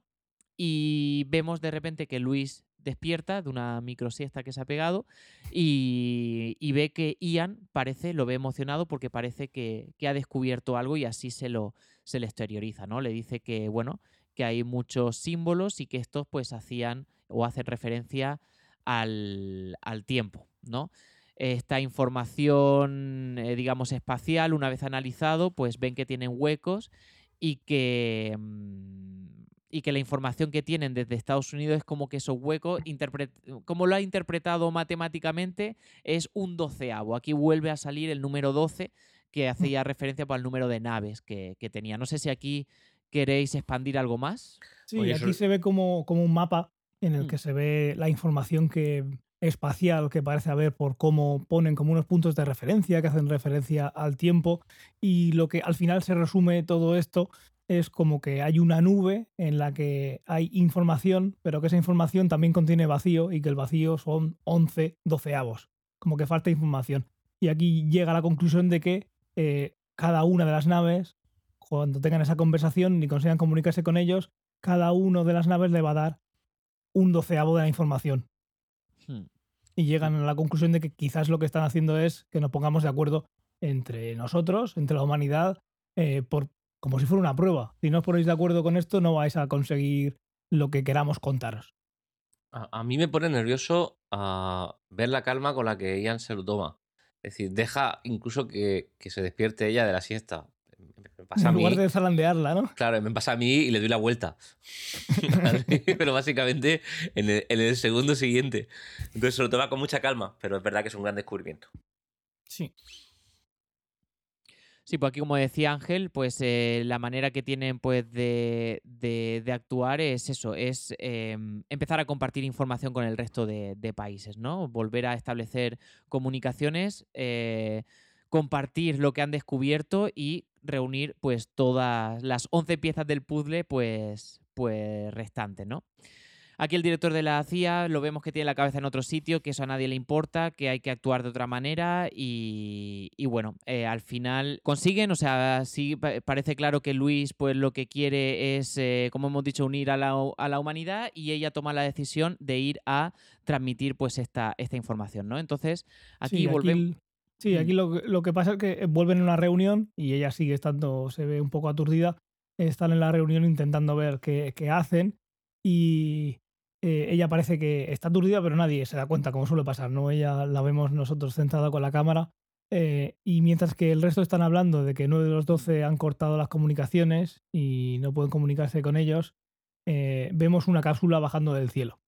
Ahí de repente aparece una cápsula que baja del cielo y parece que de alguna manera Luis es capaz de verlo, porque ya está en la reunión, está con esta gente, pero un mm. poquito hacia atrás porque está, está bastante aturdida. Me gustaría pararme un segundo, porque no sé si no hemos hecho la suficiente referencia, que hasta ahora la sensación eh, ha sido que todo lo que Luis está viendo es una serie de flashbacks de su pasado. Pero hay un momento en el que recuerda un momento en el que su hija le pregunta por cómo se dice técnicamente o científicamente cuando dos partes salen ganando del mismo lado y ella en, ese recuerdo no, recuerda la respuesta. Eh, re- "Bueno, pues díselo a tu padre, le dice o algo así. Sí, lo que he contado Eh, antes. Sí, le eh, da Tomás. una, pero dice, no, pero lo necesito para un trabajo de ciencia. Científicamente esto como se dice, o algo relacionado más a la Ujú. ciencia. Le dice que hable con su padre. Sí. Correcto, pero, pero Ahí lo que pasa, lo que pasa es que ahí se vuelve a otra escena, de nuevo, volvemos a una escena en la que Luis se vuelve a ver con la hija y vemos que eh, ella cae en la cuenta de que, eh, y se lo dice a ella, eh, se llama el juego de suma cero. porque y lo esto escucha se lo en dice su presente. porque lo escucha en la, lo está escuchando en la, en la conversación, en esta reunión de los 12. Entonces ahí Exacto. vemos cómo eh, que está conectado. Eh, porque ha escuchado la reunión, se lo ha dicho a la hija, o porque la hija se lo ha dicho, eh, le llega ya a la cabeza de. hace esa conexión con un recuerdo de que está hilando cositas. Esta es la información que tenemos en este momento. Esta es la, pri- la primera. Bueno, la, la película en sí ya es como desarrollo fantástico, pero esta es la primera vez que a mí personalmente me, me, me voló un poco la cabeza. Por el, en plan, la primera vez que la vi, eso, perdona, no he entendido qué acaba de pasar. Es decir, hay una conexión clara y evidente en tiempo y forma entre un recuerdo y un momento eh, de, de su presente. Actual.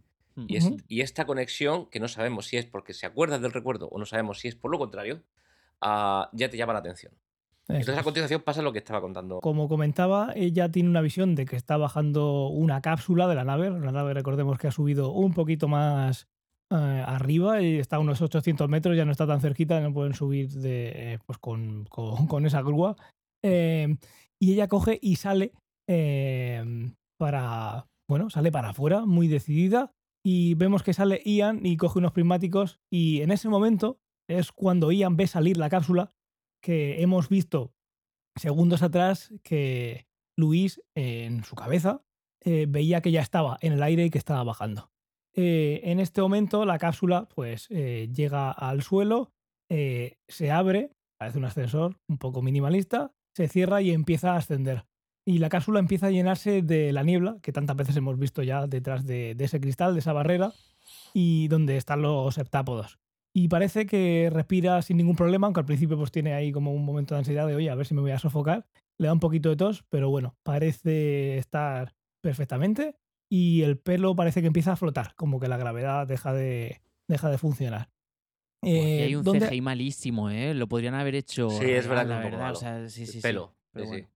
Aquí la lo que, hacen, lo que hace es aparecer ella eh, al otro lado del cristal, de donde estábamos acostumbrados. Esa sala que habían creado para esas comunicaciones, pues estamos en el otro lado y aquí es donde por primera vez vemos la silueta de los heptápodos entera y no solo la parte de abajo y vemos como esa, esa parte que veíamos antes era pues un tercio o un poquito menos de la mitad y se ve así una figura más alta, como si fuera una especie de pulpo, pero con una protuberancia arriba que puede recordar a una cabeza, pero Mm. que no tiene ninguna, ningún atisbo de tener ojos ni nada por el estilo.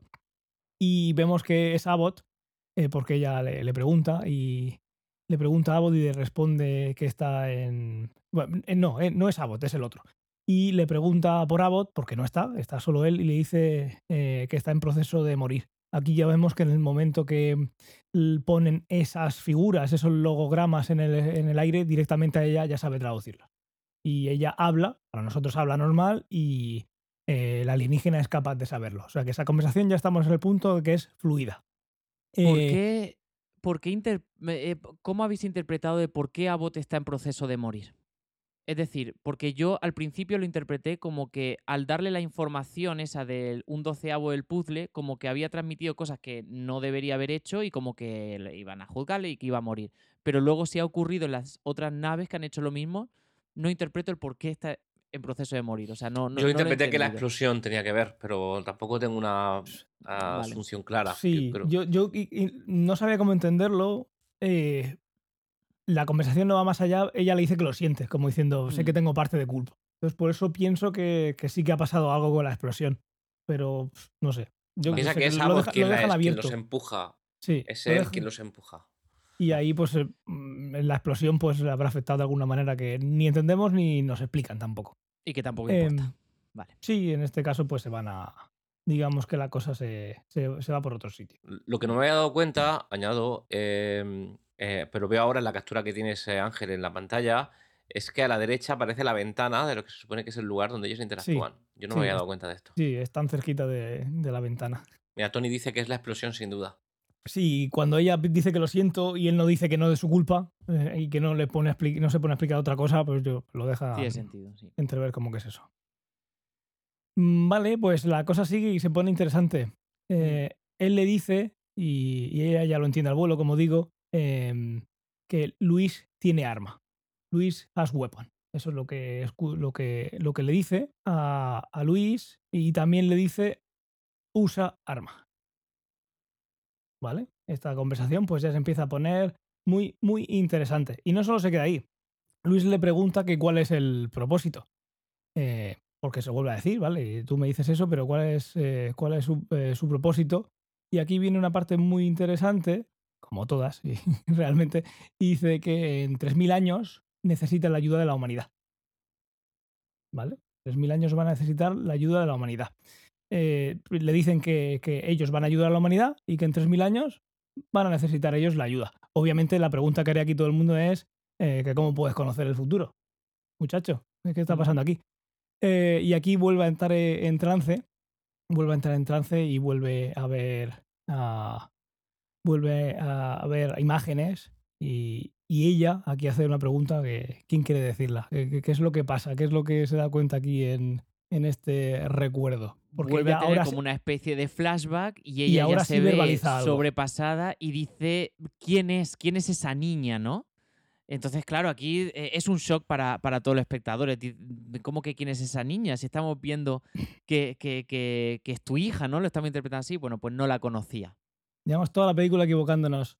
Qué Y- maravilla. Y estamos suponiendo cosas y las cosas estamos suponiendo mm, en parte están bien, pero ella no está recordando a su hija. Y de Y repente nos la primera vez que lo verbaliza, cosas que no- nos habían tenido veladas, ¿no? En, una, en uno de los flashbacks, como que la Sí. niña había hecho un dibujo a los padres, pero no se nos enseña bien el dibujo. Y aquí se nos enseña el dibujo y se ve a los padres con una jaulita con un pájaro. Eh, entonces, pues, pues bueno. también vemos haciendo- que hace plastilina Sí. y, y sale un heptápodo y su papis. O sea, ¿qué está pasando aquí? Aquí vemos, pues, qué es el futuro, ¿no? Y así se lo dice, pues, el, el alienígena a Luis. Le dice, Estamos viendo "Luis, cosas que no han futuro". pasado. Exacto. Y la arma que le dan es que es una arma que abre el tiempo. Eso es. Ese arma, esa herramienta, ese regalo, el motivo por el que están aquí, digamos, y que eh, también tiene su parte egoísta, por lo que sea de este bucle en el que nos acabamos de dar cuenta que estamos, eh, ellos también van a necesitar la ayuda y parte fundamental es que, que la humanidad tenga esta herramienta. Qué maravilla, qué simple y qué elegante. Mm, Eh, qué, qué maravilla. A mí cuando... Yo tengo que decirte que para verla y entenderla bien, la tuve que ver. Es decir, con una se entiende más o menos, pero es la segunda vez Sí. cuando realmente la disfruté. Cuando lo ves todo desde el punto de vista de hijos de perra, o hijos de perra, Mm. tanto Vamos, ello parece a terminarla y, y la contamos ya entera, ¿no? Y esta parte es, Sí, sí. es trepidante, pero sin ser rápida. Es eso, está contado de una manera espectacular. Aquí, después de contarnos esto y de abrirnos los ojos y, y abrir el tiempo para, eh, para Luis, eh, todo se vuelve blanco y volvemos a ver a ella en su casa, en lo que ahora sabemos que es un recuerdo del futuro. Solo dura un instante y vemos a Luis ya eh, en tierra, mientras que la nave alienígena se va. Eh, obviamente está sobrepasada. Ian le pone una manta, que es lo típico que se hace en estos casos de trauma, y Ian le dice que, tienen que irse ya porque Rusia y Sudán han seguido a China y la cosa está escalando y es momento de salir de ahí. Eh, ¿Qué pasa a continuación? Lo que pasa a continuación es que volvemos a ver a- en el futuro, porque ya sabemos que es el futuro, a Luis con su hija y descubrimos que se llama Hannah y que su padre no está con ella. Eh, están separados y lo que va a hacer, van a ver el fin de semana. Pues digamos que el fin de semana le toca a papi quedarse con, con Hannah. Eh, le dice que la culpa de que estén juntos no es de ella, de la hija de Hannah, sino que es de Luis, porque le dijo cosas a su marido, pareja, no sabemos si están casados en este punto o no, eh, le dijo cosas que eh, él no quería oír. Eh, le pregunta qué le dijo, Hannah le pregunta a ella y le dice que le dijo algo que iba a pasar, una enfermedad muy rara, imparable, y imparable como ella. Aquí ya empieza a encajar todo. Todo lo que hemos visto son cosas que va a pasar. Y es una situación en la que ya vemos que ese marido, esa pareja, en algún momento ella le ha contado todo lo que iba a pasar en su vida. y lo que ya sabemos que le pasa a Hannah, que tiene una enfermedad rara y que es imparable y pues, claro, em, poca broma para eso. Aquí puedes decidir, y luego lo contaremos al final, si intentar cambiar algo, afrontar todo lo que va a pasar siendo doloroso que sea, o, o, disfrutar el momento día a día eh, hasta que sepas que, se va a caer, acabar el, bueno, pues e, esa historia con, tu hija. Aquí Luis vemos que vuelve al presente y dice sin, sin que ella la entienda que acaba de comprender por qué le dejó su marido. Ahora ya sabemos que era su marido y Ian dice, ¿estuviste casada? Y esto pasa en un momento pues que la conversación termina ahí porque eso es, pues está sobrepasada. Está sobrepasada. Em, aquí hay muchísimo que hablar, pero bueno, vamos a terminar de, si os parece bien, todo hasta el final y, lo comentamos porque esta parte cada vez que, la veo me, se me rompe el corazón. Mm. El caso es que mm, vemos imágenes de las naves alrededor de todo el mundo poniéndose en posición horizontal, eh, como si eso, como si ese bicho que he dicho antes, el bicho bola, pues ya no está en vertical, está en horizontal. Otro movimiento, algo pasa. Eh, aquí volvemos a ver otro flash forward en el que Hannah, ahora ya sabemos que no es un flashback, eh, le pregunta a su madre por qué se llama así. Y ella le dice que es un nombre muy especial porque es un palíndromo, que se, se escribe y se lee igual para, para un lado y para otro pues otra cosa cíclica como lo que hemos visto de los logogramas, el tiempo, todo, todo tiene su, sentido aquí. Eh, va cambiando la imagen entre presente y pasado y en el futuro, eh, perdón, entre presente y futuro, o como lo queramos poner, porque es todo una amalgama, ¿no? Está pasado todo al mismo tiempo, eso es otro debate. El caso es que, para no liarnos, presente y futuro. En el futuro están leyendo un libro suyo, esto es, esto es un cheto, ¿no? Aquí los trucos ya los ha puesto al máximo. Sí, es eh, verdad. el truco, esto ya se ha pasado el juego, está en modo Dios, le ha dado a, el Minecraft, le ha dado el, ¿cómo se llama? El overload. Le ha puesto todo el dinero en los Sims, esto ya se ha desbocado. Ella se está viendo, leyendo su libro, que la primera palabra del libro, las primeras letras son para, para Hannah, y eh, en ese libro habla del lenguaje de los hectápodos. Está, eh, es un libro que va a publicar ella en el que habla de todo lo que está descubriendo ahora mismo, o a la vez en todas partes al mismo tiempo. Y el caso es que está consultando en, su futuro libro eh, que ella escribirá. Y le explica a Ian y al coronel que la lengua eh, es un regalo, porque ella lo entiende y los entiende perfectamente y se lo dice a ellos, me imaginaron la cara de ellos, y que si lo entiendes, si realmente lo entiendes, empiezas a percibir el tiempo como ellos, de una manera no lineal. No es un suceso y luego el otro. Eh, el coronel le, dice, eh, vale, muy bien, mira, pues, eh, imagina la situación, dice, mira, hicimos todo lo que pudimos, pero no fue suficiente. No entiende que realmente lo tienen, porque imagínatelo, con lo escéptico que es con el método, pues encima dime ahora que has desbloqueado pues, el, logro supremo. y les dice que ha sido un honor trabajar con, con ellos y buena suerte, como suele despedirse esta gente. Y hasta luego, y hasta luego, pero con ellos. Esto no ha terminado. Eh, le dice, eh, vemos a Luis en una fiesta de gala, tenemos otro salto a no sabemos dónde, se le acerca el general Shang y le dice que la única razón para estar él en esa fiesta eh, no es por estar con el presidente y que sea un, pues un honor para él, sino que lo que quiere hacer es, era para conocerla a ella, porque hacía 18 meses hizo algo, en inglés dicen remarkable, en español lo ponen como notable, algo muy importante, algo que ni su superior logró, nadie había conseguido sorprenderlo así. Eh, y dice que lo que hizo es que le hizo cambiar de parecer 18 meses antes, que ella es la razón de la unificación. Ya sabemos que hubo una unificación eh, y dice que el motivo es porque le llamó a su número privado y ella dice, pero si no sé tu número privado, él se lo da y dice, ahora lo sabes. Qué maravilla, qué eh, momentazo, ¿eh? sí. Qué momentazo, tío. Y también le dice, no presumo de conocer cómo funciona tu mente, pero creo que era importante que lo viera el teléfono y que tuvieran esa conexión ellos. Eh, y entonces ya hay un momento que ya como dice, te llamé, ¿verdad? Y dice, sí, lo hiciste. Volvemos a verla en el presente, vemos cómo va eh, corriendo. A ver, espérate que aquí... Aquí interpretamos que ella en el futuro compartió este arma con los demás, porque aquí es como que en un futuro se están comunicando para algo del pasado.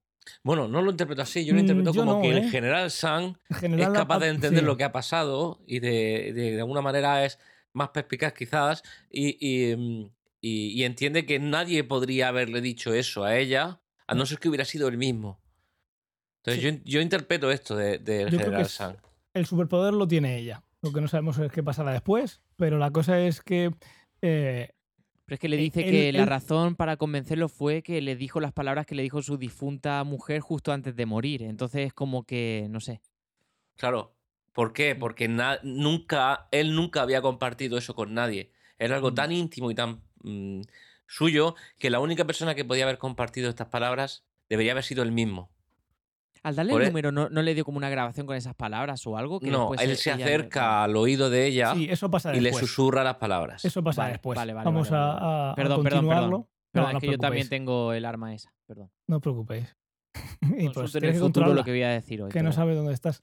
Bueno, estamos ya Eh, en un punto que da igual, ¿eh? también te sí. digo. Volvemos al presente y ahí vemos eh, cómo se dan cuenta los militares de que hay un teléfono satelital llamando. Eh, es ella que ha entrado buscando el teléfono. Eh, el teléfono que además es el de, del de la CIA. Ha cogido el teléfono satelital y está llamando a ese número de teléfono. Y ella eh, en ese momento todavía no sabe qué va a decir. Está esperando nerviosa que coja el teléfono el general, eh, pero no sabe lo que va a decir. Pero vemos cómo vuelve a saltar al futuro y el general le dice, nunca olvidaré las palabras que me dijiste. Repitió las palabras de mi mujer en el lecho de muerte, como habéis dicho, y, pero claro, todavía no lo sabe. El- eh, escuchamos a ella diciendo esas palabras, unas palabras en chino que estamos viendo cómo el general Shang se las está diciendo en el futuro y ella está diciéndole por el teléfono a ese general que está ahí con el botón rojo para iniciar una guerra o acabar con, con disparar a las naves. Vete tú a saber cómo hubiera terminado la cosa. Casi al es mismo que- tiempo. Es decir, lo que mola de esta escena es que a pesar de ser dos momentos eh, te- temporalmente separados por 18 meses, la, se- la sensación es que ella está casi dictando en tiempo real lo que está escuchando. Literalmente. Están rompiendo la causalidad porque ya no, es- no hay un antes y un después. Está pasando todo al mismo tiempo, por lo que nos hacen entender. No sé chino, eh, solo hice seis meses en la escuela de idiomas, no me llega a saber qué dijo, mm, estará traducido por ahí.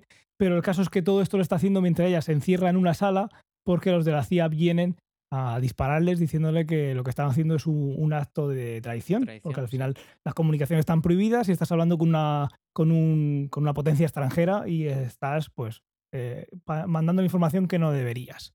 El caso es que eh, Luis dice, sí, ya está, y cuelga, como diciendo, he terminado. Y el general le- en ese momento, en ese momento literalmente, ¿no? Si hablamos de esto, de esta amalgama del tiempo, le dice gracias. Le dice gracias y después de esto vemos las noticias y en el que se ve que China está retirando sus tropas y dice que compartirá toda la información recopilada eh, en las conversaciones con los heptápodos. Vemos las naves elevándose, las naves se van elevando eh, y se ven como se van cubriendo de esa niebla que ya conocemos y antes de cubrirse entera de niebla se hacen invisibles y ya no sabemos si han viajado en el espacio o si esto realmente era una proyección y ellos no han viajado. No lo sabemos. Eso se queda en el aire. El caso es que lo único que tenían de ellos eran poder verlos, porque nos han dicho que no dejan ninguna huella, y aquí también dejamos de verlos.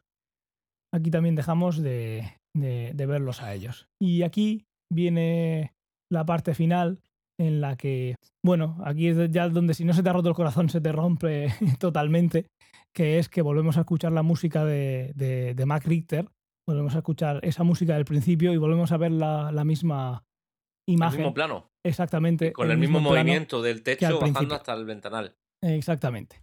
Aquí escuchamos esa música, el mismo plano, que debería estar por aquí, pero Eh, eh, algo ha pasado con las. Vale. Esto lo Bueno, es el mismo plano. De hecho, Mm. est- esto también lo hace la película, que de alguna manera sale de la propia historia y, y toda la circularidad de Toda la la que se ha ido hablando en, todo, en toda Mm. la historia, te la está haciendo la propia película yendo a un momento circular que es el mismo plano del inicio. Mm. Exacto. El caso es que aquí, eh, tras que vemos el mismo plano, escuchamos a Luis, a Luis decir, Hanna, aquí es donde empieza tu historia, el día en que se marcharon. Eh, a pesar de conocer el camino y saber a dónde lleva, lo acepto gustosa y agradezco cada instante. Descubrimos que su marido es Ian, o será Ian, eh, y va a ser el padre de, de Hannah. En el presente, eh, Luis le dice a Ian, Ian, eh, que esto yo creo que es lo más gordo y es el motivo mm, de la película. Si pudieras ver toda tu vida de principio a fin, ¿cambiarías algo? Y es lo que dice, porque obviamente no tiene esa perspectiva, no, no puede ver esa pregunta tan a lo bestia como la ve Luis. Dice que quizás diría lo que siente más a menudo. ¿Cómo se siente él, quiere decir? Ian le dice que lo que más ha sorprendido eh, no es conocerlos a ellos, a los extraterrestres, sino que ha sido conocerla a ella. Y aquí vemos más imágenes de ellos en el futuro y Ian en el presente le dice que había olvidado cómo... No, eh, ella. Ella le dice a Ian, eh, porque vemos una imagen de que está abrazándole en el futuro, volvemos al presente un instante y dice que le dice a Ian que había olvidado cómo le gustaba que la abrazases. Ella en ese futuro, en esa cabeza ya ha pasado su vida con Ian, han terminado, eh, Hannah ha fallecido y ella tenía, tiene ese recuerdo. Para ella es todo. Para ella es todo en un na- momento. nada ha empezado. y está Entonces es una- abrazándolo después de mucho tiempo. Y es la, a la Sí. vez, es la primera vez. Exacto. Ahí vemos cómo Ian le propone en ese futuro a Luis tener un bebé. Sabemos quién es. Y vemos ahora más imágenes de la vida de Hannah que eh, están por venir, o que ya han pasado, o que pasarán en este círculo tan maravilloso de, de película. Y chimpum. Chimpún. Uf, y vaya chimpum. Joder.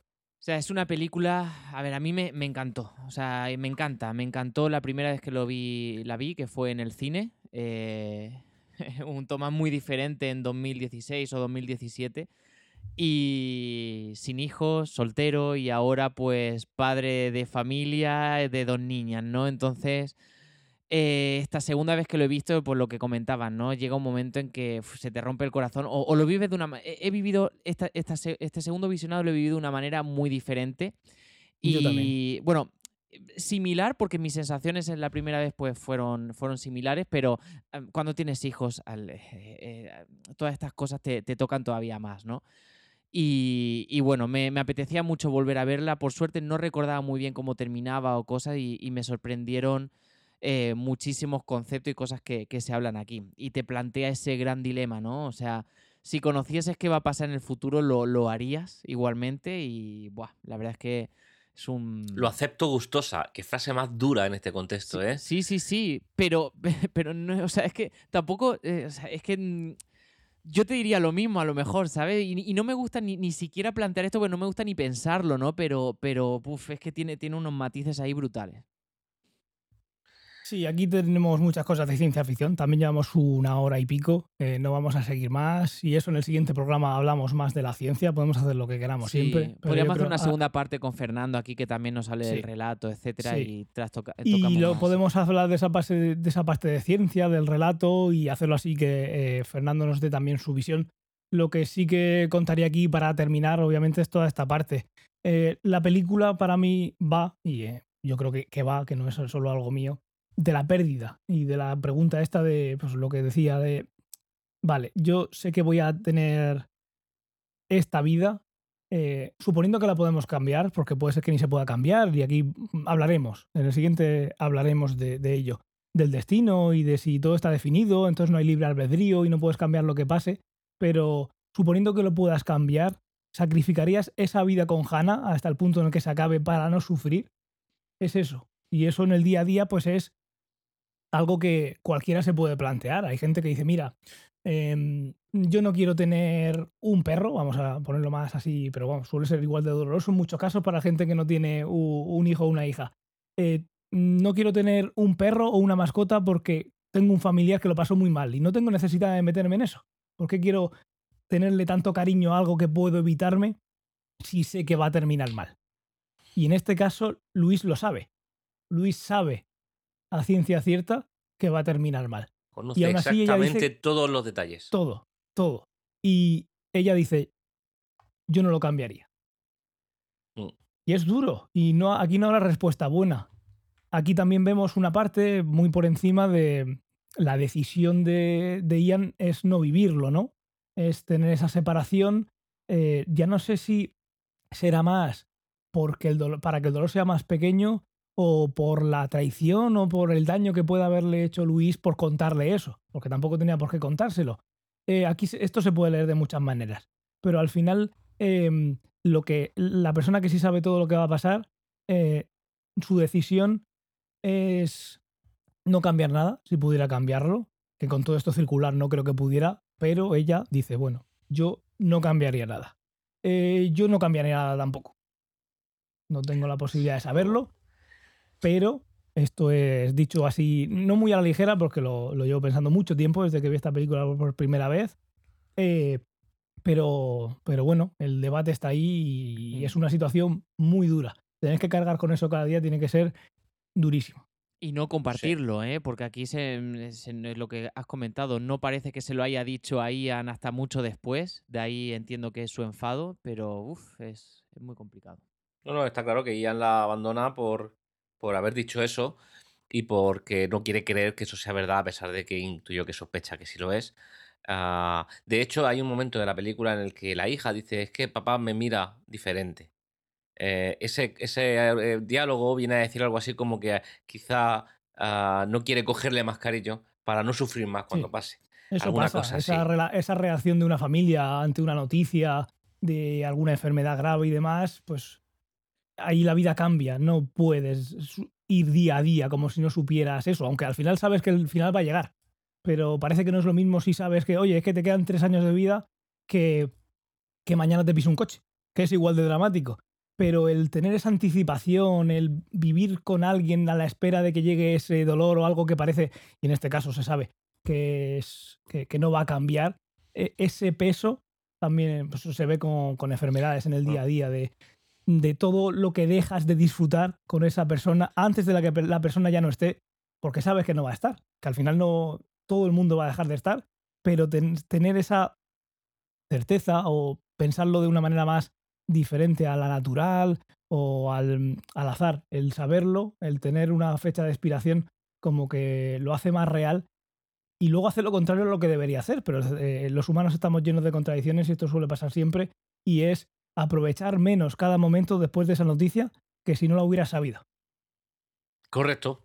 De hecho, jugando con esta, esta no linealidad del tiempo, en el momento en el que acaba la película, que es, digamos, que es cuando empieza a tener la relación con Ian, se ve claramente como eh, este pesar, este, esta realidad, esta verdad, procura mantenerla en silencio ah, para evitar que, él termine impactándose con la noticia y que pase lo que es inevitable que pase. De hecho, que haya tardado tanto tiempo en decirlo es básicamente esa lucha interna ah, imposible de vencer, en la que al final tiene que ceder y decir en momentos de debilidad lo que realmente va a pasar según, según lo que ya ha experimentado. Pero tarda mucho tiempo, eh, porque la niña ya ha nacido y tiene una edad cuando sus padres se separan. Entonces ella lucha contra ella misma para evitar decirlo, eh, manteniéndolo. Buah, tiene que ser durísimo, tío ya lo expandiremos en el episodio donde analicemos la ciencia, pero bueno, a lo mejor ella ha visto que para que todo ocurra así o de esa manera tiene, no tiene que decírselo, o sea, eso ya lo, lo, lo plantearé. Pues sí. Pues sí, lo vamos a dejar aquí. Menuda película, menudo metraje, menuda historia y una manera muy chula de contarlo. Eh, Fernando nos contará más sobre el relato porque hay cosas que sabemos que a él le han gustado todavía más del relato que la película, de cómo lo enfocan. Así que si esto es bueno, todavía parece que hay algo mejor. Hagamos una cosa, partes. leámonoslo todos. Sí, leámonoslo todo y en 15 días volvemos con toda la ciencia, desgranando más eh, la lengua, el software, eh, esto que acabamos de contar más, humano y hablamos del relato. ¿Os parece bien? Vale, me parece. Perfecto. Pues muchísimas gracias a los dos por acompañarme y gracias a todos los que nos han acompañado en el directo. Y volvemos en 15 días y le damos más caña a esta, a esta pedazo de, de obra. Y nada, eh, un placer y hasta la próxima. Chao. Chao.